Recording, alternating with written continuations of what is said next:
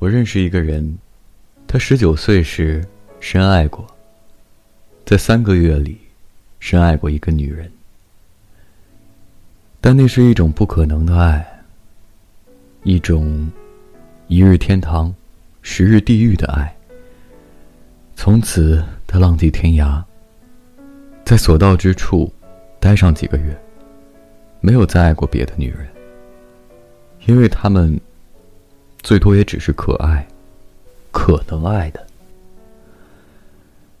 他不再有痛苦或烦恼，因为没有痛苦或烦恼，及得上他的地狱的十分之一。他也不再有幸福或欢乐，追求或成就，因为没有什么。及得上他的天堂的十分之一。